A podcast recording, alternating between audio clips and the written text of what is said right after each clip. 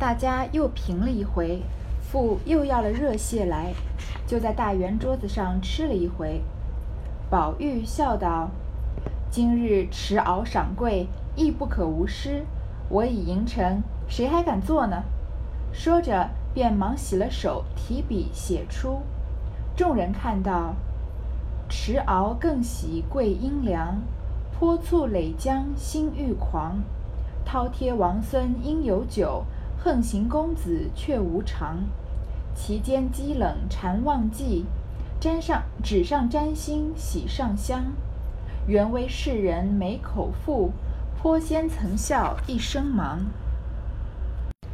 贾宝玉啊，吃完了呃螃蟹，咏完了这个嗯菊花诗呢，他还觉得是好像没有尽兴，然后呢就说啊，现在我们吃螃蟹赏桂花也不能无诗，他就说他就呃吟出了自己做的这首呃螃蟹诗，用并并且啊洗了手，把它提笔写出来。贾宝玉的这首诗啊，终于比之前的菊花诗要更露锋芒一些了，稍微有一些他应该有的水平了。嗯，我们来看他写的这首诗啊。呃，咏螃蟹的诗，持鳌更喜桂阴凉。其实很简单，就是说我啊，这个呃诗人，我手持着蟹螃蟹的钳啊，我又很喜欢这个桂花树的这个有有阴凉，我在它桂花树的树荫下乘凉。泼醋垒姜心欲狂，我这个泼上醋啊，拌上姜，因为吃螃蟹不是要用姜醋吗？更让我啊这个嗯这个食指大动啊，就是胃口大开。嗯，下面两句：饕餮王孙应有酒，横行公子却无常。很喜欢这两句。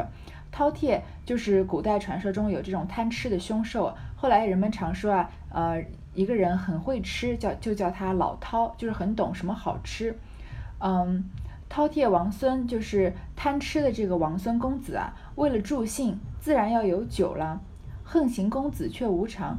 虽然呃，横行公子其实是指这个螃蟹，因为螃蟹不是横着走嘛，所以我们都说它横行霸道。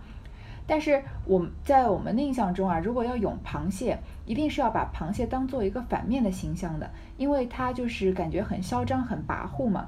但是在贾宝玉的心中呢，螃蟹是一个正面的形象。他虽然很狂啊，但是他用螃蟹比成比作自己，其实横行公子啊，也是说他自己，就是嗯，说啊，我虽然是。嗯，名号，别人都叫他横行公子，但是他却腹内啊，呃，空空的，没有肝，没有肠，因为螃蟹没有这个什么内脏的部分嘛，嗯，它的内脏部分并没有这个肝和肠这样的部分。其实呢，他这里啊也是一个一语双关，就是说啊，他们都说这个，嗯，贾宝玉啊，说我啊是个横行的公子。呃，说我肆无忌惮，其实是因为呢，我自己腹中没有这些孔孟之道，没有这种四书五经的束缚，我对仕途之路啊没有兴趣，无动于衷，所以啊，我才啊，这个我才可以这这个这么潇洒，这么狂放的这个过他的生活，然后我的感情啊才能够这么激烈，嗯，肆无忌惮的把它挥发出来。我觉得这两句对应的很漂亮，你看饕餮王孙对横横行公子。这个应有酒对却无常啊，都对得很工整。其间积冷禅忘记，纸上沾星喜上香。因为啊，我贪吃，呃，因为螃蟹太好吃了嘛。我们之前也说过，螃蟹是寒性的，呃，因为贪吃呢，忘记了这个这个肚脐啊会积冷的这个顾忌，这个禁忌。嗯。纸，嗯，纸上沾星，喜上香哦。手指上沾了腥味，洗了之后呢，又还有余香。其实这个香和前面的，嗯，腥啊是一个意思。因为吃螃蟹当然就要吃它的鲜嘛。所谓的鲜就是有一种它特地特特有的一种腥一种腥味嘛。就是洗了之后呢，还是有那个腥味。原为世人没口腹，颇鲜曾笑一生忙。本来啊，这个螃蟹生下来就是为了满足世人的口腹之欲的。就连称仙的这个苏东坡啊，他也自嘲他自己这一辈子啊是嗯为了这个解决口腹之欲，走口腹之欲而忙忙碌碌。嗯，我们都知道苏东坡啊，他诗词做得好，他也非常的会吃。嗯，有很多食物啊，这个他都有都是以他命名的。他有这样一首啊，写黄州的鱼和笋的香味，然后很配酒这样的一首诗，叫做《初到黄州》啊。就有这两句说：“自笑平生为口忙，老来事业转荒唐。”等我年纪大了之后啊，我对我的事业已经没有什么顾，没有什么顾虑了，我就一心啊做这种荒唐的事情，就为了自己的口腹之欲而奔忙。这里这里贾宝玉就是引用他说：“颇仙曾笑一生忙。”这里嗯，这首诗我觉得贾宝玉写的比他的葵花诗写的要啊，不是葵花诗，菊花诗写的要好多了。有一种啊，年轻的王孙公子这种毫无顾忌的这种张狂的态度，而且整个诗的这个基调啊，让人觉得这个非常的高兴，非常的轻松自如，完全啊这个毫无顾忌。但是结尾呢，又有一种淡淡的自嘲，说颇仙曾笑一生忙，我也像苏东坡一样啊，为了口腹之欲而忙碌。嗯，所以这首诗算是贾宝玉，我觉得加入海棠社里写的最好的一首了。那就连贾宝玉在这首诗。说出这首诗之前的这个语气啊，也非常的狂妄，说我已吟成，谁还谁还敢做呢？谁还能做得比我好呢？突然显示出了贾宝玉很少有的这种，嗯，非常张狂、非常呃放得开的这样的一面了。平常我们都觉得他好像有一点女性化的这样的形象。黛玉笑道：“这样的诗一时要一百首也有。”宝玉笑道。你这会子财力已尽，不说不能做了，还贬人家。黛玉听了，并不答言，也不思索，提起笔来一挥，已有了一首。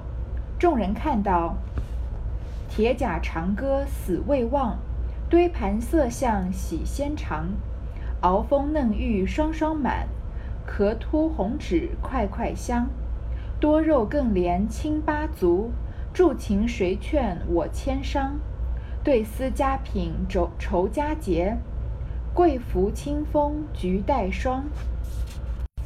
林黛玉这个人啊，比较适合做这种，呃，闺怨诗，比较有呃，应该说比较细腻的这种，呃，像之前他说的比较纤巧的这样的诗句。要说到写螃蟹啊，比较格局要大的呢，林就不是林黛玉擅长的方向。所以林这个地方虽然他已经尽力了，也是很。也这这首诗写的也很有文采，但是比起贾宝玉的呢，就稍微差了一些了。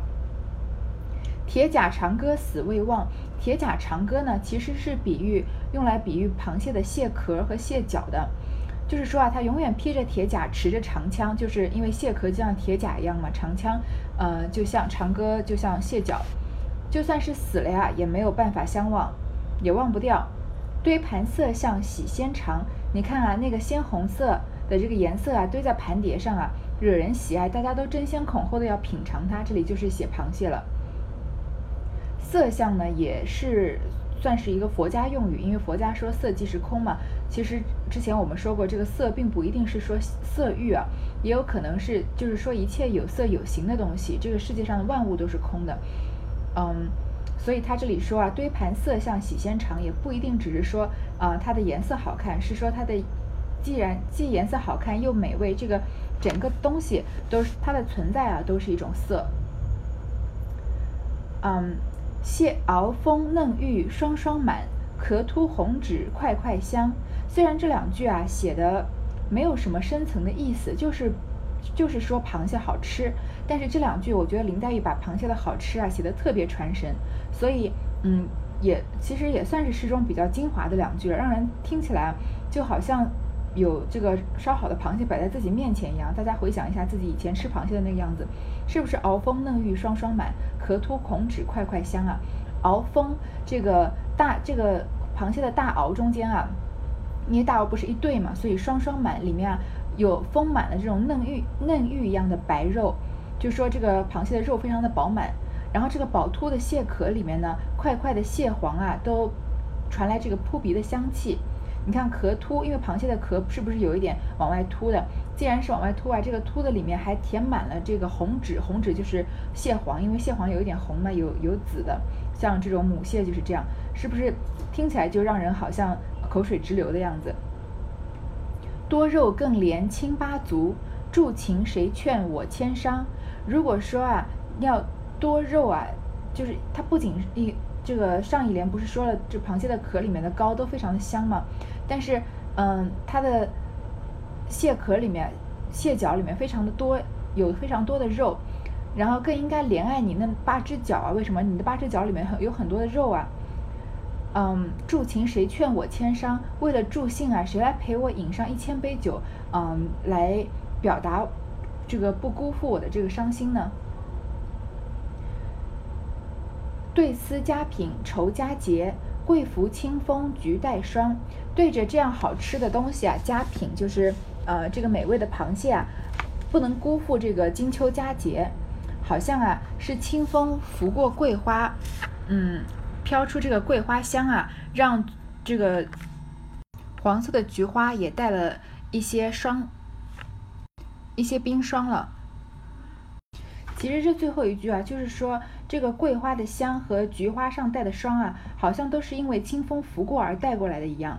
你看，在林黛玉的诗里面，螃蟹也并不是一个反面的形象。首先，它第一句就用这个嗯铁甲长戈来比喻它，好像战士一样。然后后来又说它的这个色香味啊，都非常的让人非常的满满足。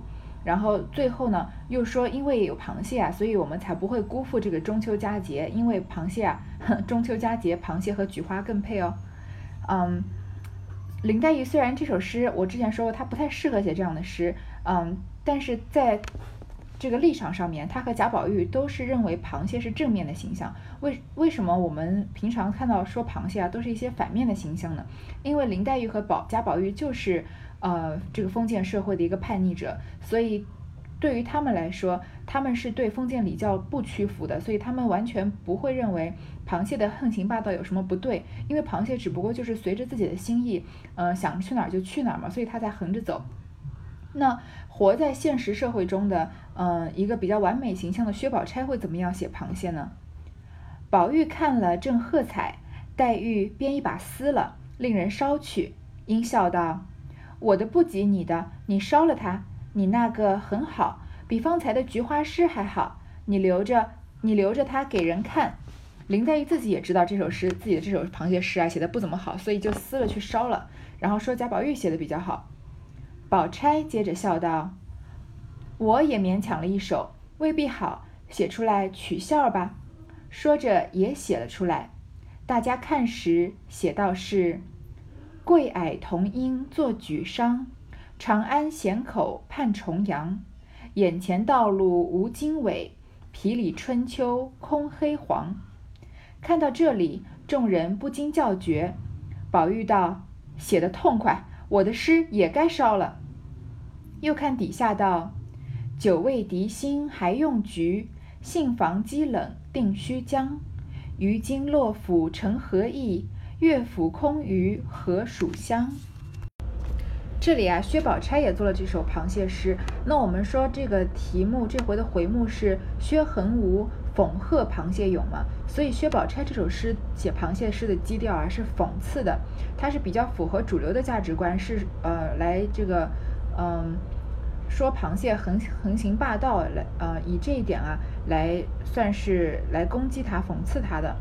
他前两句啊，桂矮同音作举觞，长安咸口盼重阳。这个桂花这种氤氲的香气，在梧桐树荫下，呃，我就我坐在梧桐树的树荫下呢，举起茶杯，举起酒杯。长安咸口，长安就是呃京城嘛，京城里面那些贪吃的人啊，都瞧着你。就是看着你这个螃蟹啊，然后等着重阳。为什么要指长安呢？因为我们知道，在那个年代啊，螃蟹不是家家户户都吃得起的，是比较贵族人家才能消遣得起的，算是一种奢侈品。所以长安里面那些呃，因为京城里面有钱人多嘛，京钱京京城里那些爱吃的人啊，都等着重阳，流着口水等着重阳节来到，就可以吃螃蟹了。眼前道路无经纬，经纬我们之前说过吧，就是指这个呃。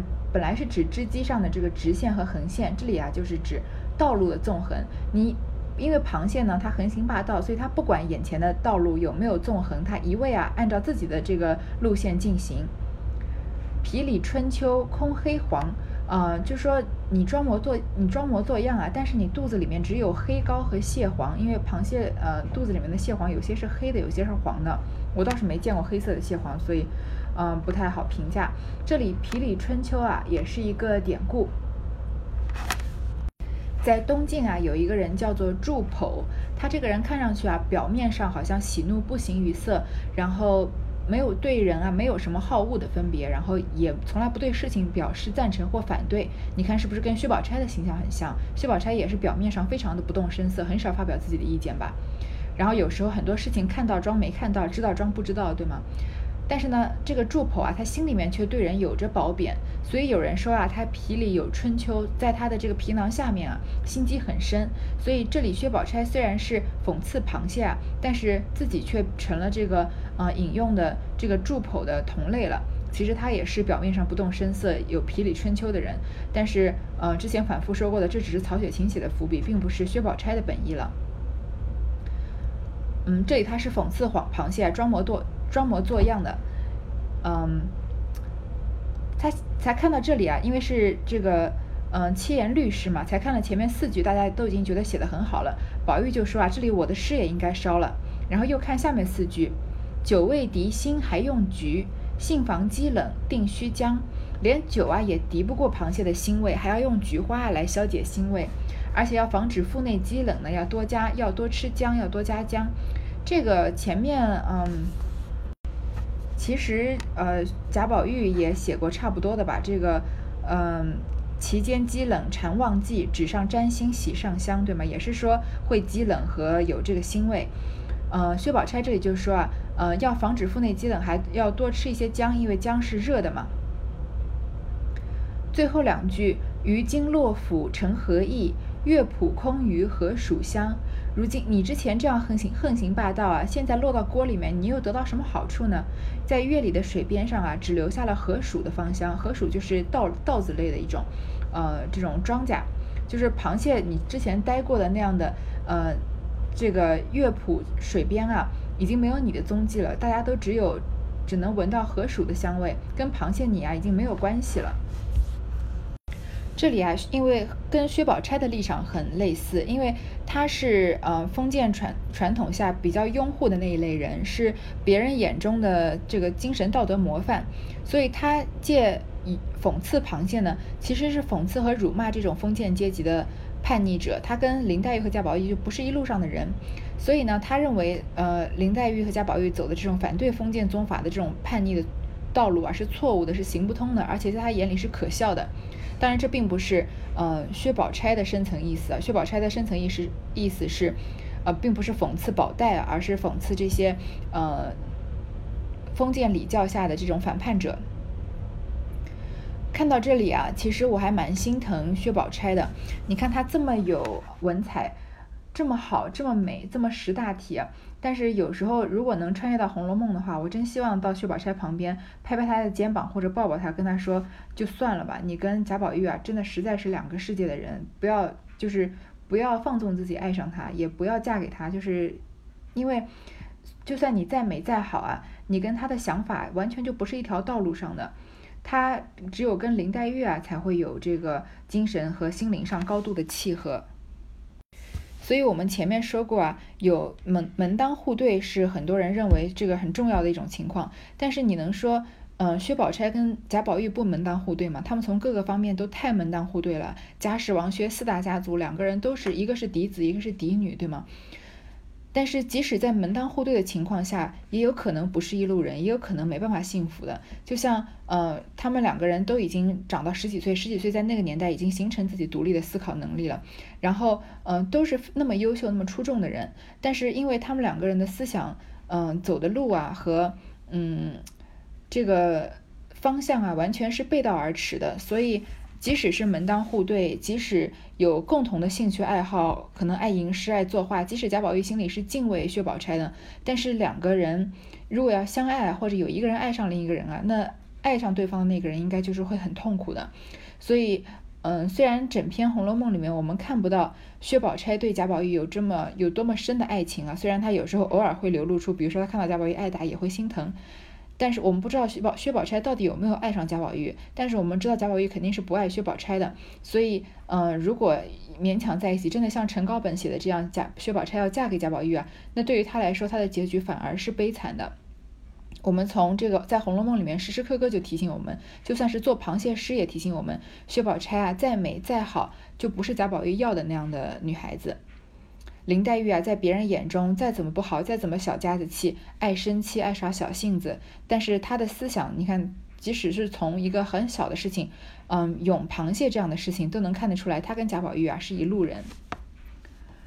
众人看毕，都说这是食螃蟹绝唱。这些小题目原要喻大义才算是大才，只是讽刺世人太毒了些。说着，只见平儿附近园来，不知做什么。且听下回分解。大家都说这是绝唱了，就是前无古人后无来者，以后有人写螃蟹啊，不会有薛宝钗这句写的这首七言律写的好了。而且啊，他要喻大意才算是大才，因为螃蟹看上去是小题目嘛，因为是一个吃的东西，是一个食物，题目很小，但是所以薛宝钗通过它来讽刺当时的世间的乱象啊，所以是喻大意，在这种小事情里面给它赋予了很大的意义，这样才是很有才华，是大才啊。薛宝钗格局很大，只是她这样讽刺螃蟹有一点太毒了，因为每一句都是薛宝钗的这个七言律啊，每一句都把这个螃蟹写的非常的不堪，而且非常的可笑，自己以为自己很了不起，其实不过就是别人的盘中餐而已。这样说到这里呢，平儿来了，因为之前这个宴席不是散了吗？那平儿来干嘛呢？就听下回分解了。下一回啊，是《红楼梦》里面比较精彩的一回，也是比较轻松的一回，也就是刘姥姥要二进大观园了。好，这三十八回啊，就到这里结束了。